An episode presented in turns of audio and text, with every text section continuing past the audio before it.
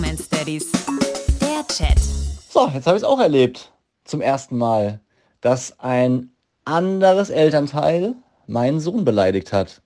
Komme immer noch nicht ganz drauf klar. Wir waren gerade beim Bouldern äh, mit einer anderen Family zusammen, mit einem Kumpel von dem Boy und dort gibt es so einen Kids-Bereich, wo die so über dicken Matten sicher klettern können und äh, unsere Jungs sind da so rumgetobt haben dann auf so einer Art Brücke gestanden und laut gesungen. Es war auch nervig, aber kurz davor erst, dass ich dazwischen gehe und sage so, fahrt mal einen Gang runter. Sie haben keinen anderen jetzt irgendwie beleidigt. Es war einfach anstrengend, aber es war halt der Kids-Bereich. So.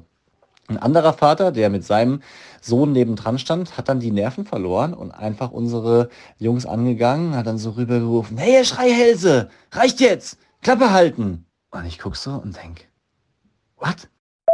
Ah, beim Bouldern, Klettern ist das, ne? Ich habe kurz überlegt, so, dachte erst an Buhl. Was habt ihr denn mit, mit so Sicherheitsmatten beim Buhl gemacht? Aber okay, Klettern. Und krass, dass der da so ausgerastet ist. Ich äh, bin sehr gespannt und ich hoffe, du berichtest weiter, wie du reagiert hast. Weil, wenn jemand das Kind so anfährt, ich glaube, man ist geneigt, da zurückzublaffen, oder? Klar, ich habe mich in dem Moment natürlich auch angegriffen gefühlt, war jetzt vielleicht nicht auf 180, aber zumindest auf 140, habe dann Luft geholt, wollte was sagen und in dem Moment hat dann aber mein äh, Kumpel, also der andere Vater, mit dem wir dort waren, schon schneller reagiert und von hinter mir gerufen, so sprechen Sie nicht mit meinem Sohn. Hat er natürlich auch recht, ja, wir, hat gemeint, hier sind immer noch Kinder und äh, da kann es auch mal lauter sein, wenn es Ihnen nicht passt, dann äh, gehen Sie halt woanders hin. Zum Glück äh, ist die Sache danach nicht weiter eskaliert, weil ich glaube, so eine Situation kann auf anderen Spielplätzen dann auch schon mal in einer Schlägerei zwischen Vätern enden. Die beiden haben dann, das fand ich cool, miteinander gesprochen, das nochmal in, in Ruhe geklärt. Und äh, da hat dieser andere Vater dann wohl gesagt, naja, er glaubt halt an elterliche Führung. Wo ich mir dachte, jo, ich denke auch an elterliche Führung. Ist ja nicht so, dass ich ihn einfach alles machen lasse.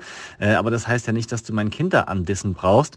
Ich ja, glaube einfach, dass der ein bisschen überfordert war in der Situation. Ja, er war näher dran, dann war das natürlich lauter, sein Kind war noch jünger, dann kriegt man natürlich so Rabaukenverhalten noch weniger mit und dann stresst es einen natürlich, wenn die da so anstrengend und laut rumsingen.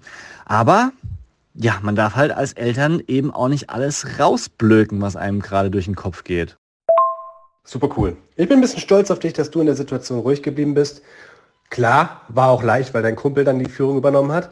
Aber trotzdem, ich meine, man wird ja durch Kinder so ein bisschen zu einer besseren Version von sich selbst. Und wenn das bei dir bedeutet, dass du bei so einer Situation ruhig bleibst, einmal tief durchatmest und dir denkst, ey, come on, lass uns mal drüber reden. Alles ist cool. Perfekt. Super. Ich bin auch froh, dass ich cool geblieben bin und ruhig geblieben bin. Und ja, ich habe das einfach so hingenommen und bin dann später zu dem Auto des anderen Vaters und habe seine Reifen aufgestochen. Spaß. Deep Romance Daddies.